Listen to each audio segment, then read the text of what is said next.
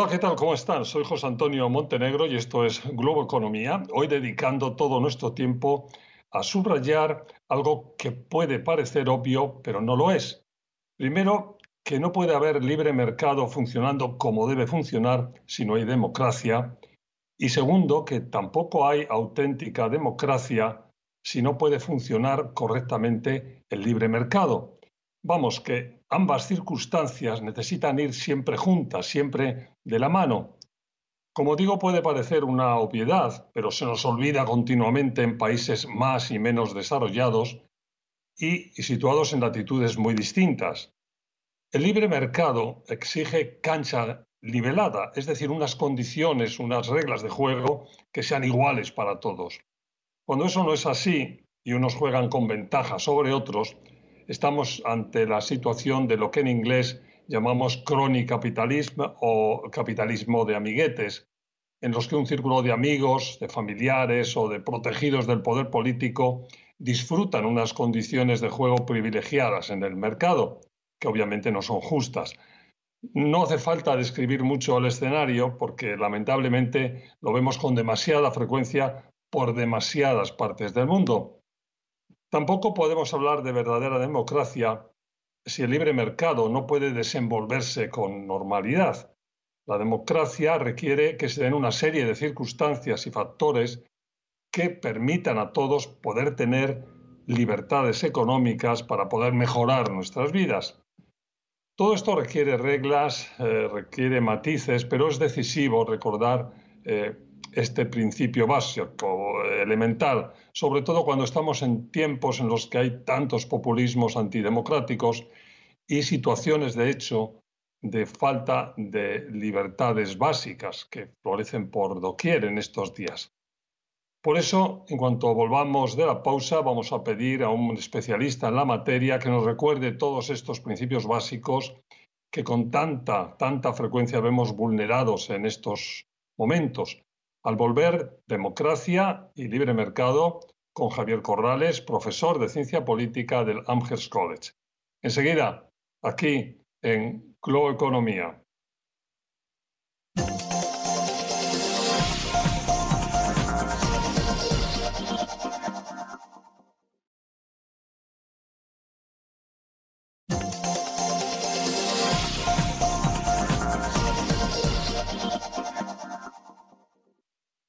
De nuevo, como les decía hace un momento, mi invitado hoy es Javier Corrales, profesor de Ciencia Política del Amherst College.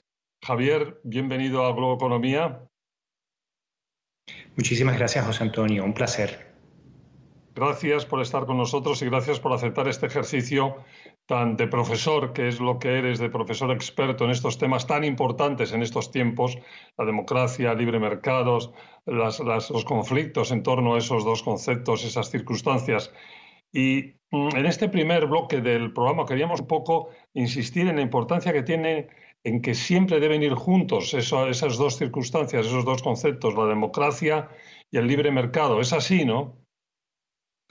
La evidencia demuestra que generalmente eh, cuando tenemos la combinación de democracia con libre mercado, el crecimiento económico es mucho más estable, más vigoroso, menos susceptible a variaciones. Eso sale una y otra vez en la mayoría de los estudios. Y nos hacemos siempre la pregunta de por qué. Y una de las razones es porque entendemos que hay cierta compatibilidad entre los dos modelos. Eh, para darte un ejemplo, eh, eh, tanto la democracia como los mercados libres necesitan del funcionamiento de cortes y sistemas judiciales estables, profesionales, predecibles y que no estén sesgados en dirección de, un grupo en particular. Eh, esto es fundamental para una democracia y lo es también para la economía de mercado. Y hasta cierto punto es casi difícil de imaginar que existan cortes con estas características, sistemas judiciales con estas características en sistemas políticos que no sean democráticos. No todas las democracias lo aportan, pero únicamente vienen mayormente en democracias. Y esto es algo que el, mercado libre necesita del mismo modo. Y por lo tanto, parece ser que hay una combinación natural, por lo menos en, este, en, esta, en, este, en esta área. Es uno de los ejemplos que se usa para tratar de explicar por qué la democracia y los libres mercados funcionan bien. O sea, reglas, reglas claras y una cancha nivelada, ¿no? Eh, que sea igual para todos, que dé las mismas oportunidades a todos, que se eviten los, los privilegios de esos pequeños grupos. Yo decía en mi introducción rápidamente que el gran riesgo de los populismos, de los autoritarismos en el campo económico siempre es el cronicapitalismo, vamos, si son modelos de, tipo capitalista, de, capitalismo de amiguetes, de familiares, dejas a unos cuantos eh, de tu entorno que sean los que manejan todo y entonces no hay competencia, entonces todo, todo, todo funciona no, no solo injustamente, sino mucho peor también económicamente. Claro. Em, no cabe duda, y sobre todo esto es algo que se sabe mucho en, América Latina, que las democracias pueden generar favoritismos, obviamente. Pero lo peculiar es lo que tú decías. En una democracia, cualquier víctima de favoritismo puede tener recursos para buscar algún tipo de remedio. Eh, no siempre sucede, es costoso, eh, hay, hay, miles de problemas, pero existe este recurso, la posibilidad de encontrar una solución a un sistema judicial que puede estar sesgado en una dirección. Y esto es fundamental en una democracia, que las personas puedan competir aún cuando se les comete alguna injusticia contra ellos. Sí, que, funcionen las instituciones y, que haya un árbitro o varios árbitros del juego, ¿no? Claro, exactamente, y que sea un árbitro parcial y que se pueda confiar. Y esto es esencial, por ejemplo, cuando empresas empiezan a negociar contratos o empiezan a tener algún tipo de conflictos eh, de orden laboral o inversionistas o con algún tipo de, eh, establecimiento de precios. Todo esto siempre va a requerir de un sistema judicial estable, profesional, competente, confiable y no sesgado. Y esto generalmente es más fácil de conseguir en una democracia que en otro tipo de sistemas. Claro, déjame, déjame, Javier, que hagamos una pausa. Es un tema importantísimo y es un tema que, que, has mencionado también unido al de la separación de poderes, que es tan importante, la independencia de las instituciones. Hacemos una pausa y seguimos profundizando ahí. Sigan con nosotros Globo Economía.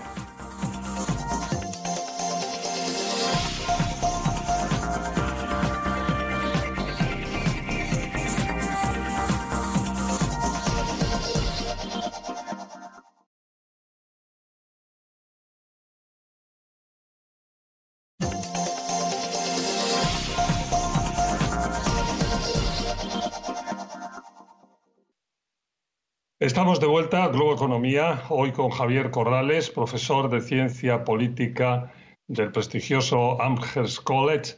Ah, estamos hablando de democracia y de libre mercado, de cómo se necesitan esos dos mm, conceptos, esas dos situaciones y cómo no pueden ir la una sin la otra.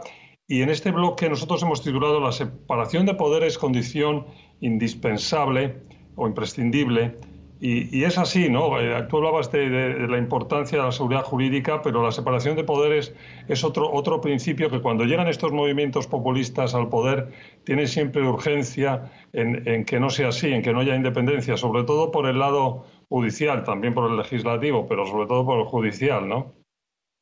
Eh, efectivamente, eh, esta es una idea muy poderosa que viene del siglo XVIII. Es una idea francesa que, que, se adoptó en la Constitución de Estados Unidos y es la siguiente, viene de Montesquieu.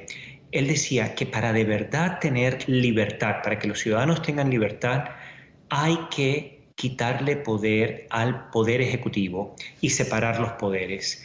Él veía que existe la posibilidad en una democracia de que las mayorías elijan un presidente, muy bien, pero ese presidente una vez ya en el poder tiene enormes atributos y facultades que le permitirían convertirse en una especie de mini dictador y que ese es el peligro fundamental luego de una elección y que por lo tanto hay que establecer reglas muy claras que eh, establezcan hasta dónde pueden llegar esos poderes del presidente y hay que quitarles facultades al poder ejecutivo y dárselas a otros órganos para que compitan entre sí. Esto es lo que se conoce como la noción de democracia liberal y hasta cierto punto eh, Montesquieu ha tenido la razón, es lo que veníamos hablando. Precisamente son los países con democracia liberal aquellos que en general han tenido mejor desempeño económico. Obviamente, todo el mundo cuando se hace este planteamiento hoy en día piensa inmediatamente, bueno, pero China, Ok, efectivamente, China ha sido el país que no tiene democracia liberal y ha tenido el crecimiento económico más espectacular de los últimos 30 años de cualquier país. Pero el problema es que China es realmente una excepción.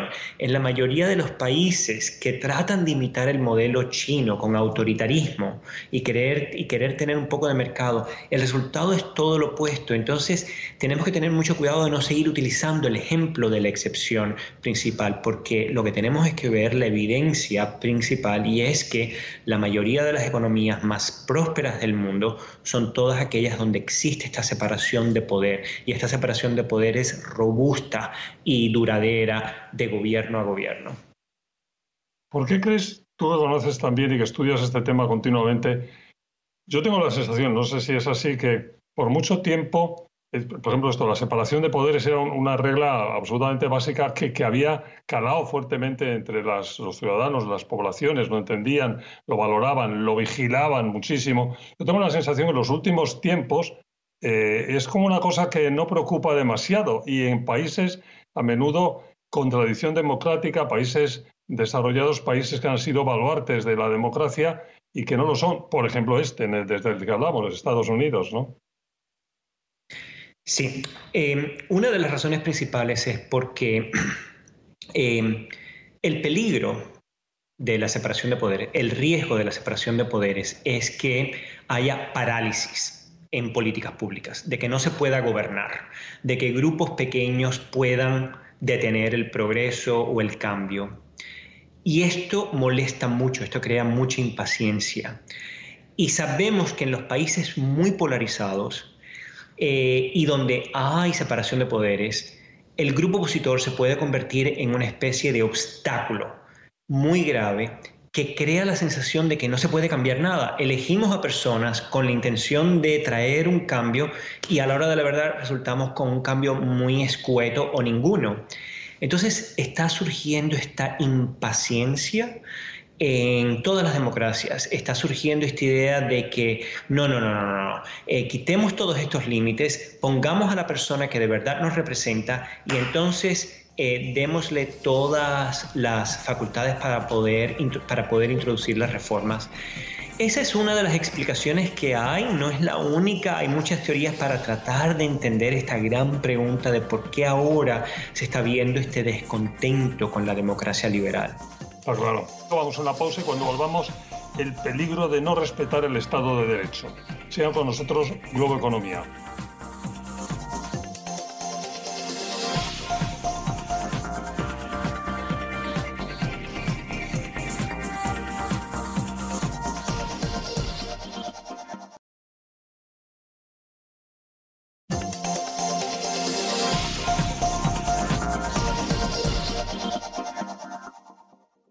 Hola de nuevo, Globo Economía. Estamos hoy hablando de democracia y libre mercado con Javier Corrales, profesor de Ciencia Política del Amherst College. Y en este bloque decíamos el peligro de no respetar el Estado de, Derecho, los contratos, eh, el, tener confianza en, lo que uno hace cuando invierte en un país. Eh, importantísimo todo eso, ¿no, ¿no Javier? Es eh, sumamente importante y, es bueno que, sigamos explorando por qué es importante. Hay dos modos en que el Estado de Derecho se puede eh, venir abajo. Un modo es cuando el gobierno no gobierna y cualquier persona es capaz de hacer cualquier cosa o grupos de intereses terminan dominando y el Estado es incapaz de, imponer, de, implementar leyes o de, llevar a cabo políticas públicas. Esto es lo que se conoce como estados fallidos. Y ahí sabemos que lo que nunca ocurre es grandes inversiones. Solamente las personas que están lavando dinero o, eh, o, involucrados en, en actividades económicas ilícitas se pueden aprovechar de esa situación. El otro modo en que el Estado de Derecho se desvirtúa, que ya lo habíamos conversado, es cuando el Estado de Derecho eh, se convierte en un elemento para defender al partido de gobierno o al presidente de turno, al dictador. Es decir, aquí sí se gobierna, pero se gobierna en pos de un, eh, un grupo político. Y sabemos que estas dos condiciones son las dos fatales para las inversiones, para el crecimiento económico equitativo, para eh, poder establecer medidas que regulen los mercados, pero que a la vez hagan que los mercados crezcan. Hay muchísima evidencia sobre esto, entonces es muy claro para personas como yo que estudiamos este tema que efectivamente cuando el Estado de Derecho existe y no tiene estas dos características eh, perversas, eh, eh, la economía y la prosperidad de las naciones aumenta porque eh, condición sine qua non siempre para este tipo de operaciones, de inversiones, de creer en un país, de poner dinero en un país, de hacer eh, bueno, inversiones del tipo que sea, es la confianza, ¿no? Y no puede haber confianza, si no hay una regla. Sí. No hay reglas claras y no hay. Claro, no hay reglas claras. Entonces, em, em, hay muchos modos de establecer confianza. Vamos a ponerlo de este modo. Un dictador con enorme control en su país, donde hay una paz enorme, puede ofrecer confianzas. Eso eh, es cierto. Eh, pero lo que ocurre es que cuando existe competencia política, que hasta cierto punto es la condición natural de los ciudadanos, es poder competir políticamente sobre cómo adelantar las ideas diversas que puedan existir, sobre cuál es el mejor sistema que pudiéramos tener y tenemos que competir el mejor modo de hacer que esa competencia se convierta estable, hasta cierto punto predecible y hasta cierto punto moderada, es con la democracia. Es decir, la democracia puede competir con los sistemas más estables del mundo en generar confianza. Por eso es tan clave, porque genera confianza sin eliminar la competencia política. En los países autoritarios, la confianza se genera eliminando la competencia política que ya de por sí hemos discutido que puede ser también fatal. Y es por eso que eh, sabemos que un sistema democrático donde hay separación de poderes y donde el poder ejecutivo no es completamente discrecional y donde hay capacidad de gobernar es el mejor modo de establecer reglas de mercado que funcionen. Está claro, está claro y es el, el, ahí el punto sobre todo es la competencia, como decías muy bien, en un sistema autoritario, en un sistema de partido único, en un partido en el que dices, bueno, aquí sí vamos a poder hacer operaciones, vamos a poder hacer inversiones, pero claro, tú eres el único que hace, dice, mira, al no existir competencia, claramente baja la eficacia, la eficiencia, todas las, todo lo que sería deseable. Javier, pues se nos ha terminado el tiempo. muchísimas gracias por haber estado con nosotros. Gracias a ti, José Antonio, fue un placer fue Javier Corrales, profesor de Ciencia Política del Amherst College. Gracias, gracias a ustedes por su atención. Recuerden que estamos todas las semanas en nuestros horarios habituales de Globo Economía los fines de semana y cuando ustedes deseen en nuestra versión audio el podcast de Globo Economía disponible en las principales aplicaciones que existen en el mercado. Hasta la próxima semana.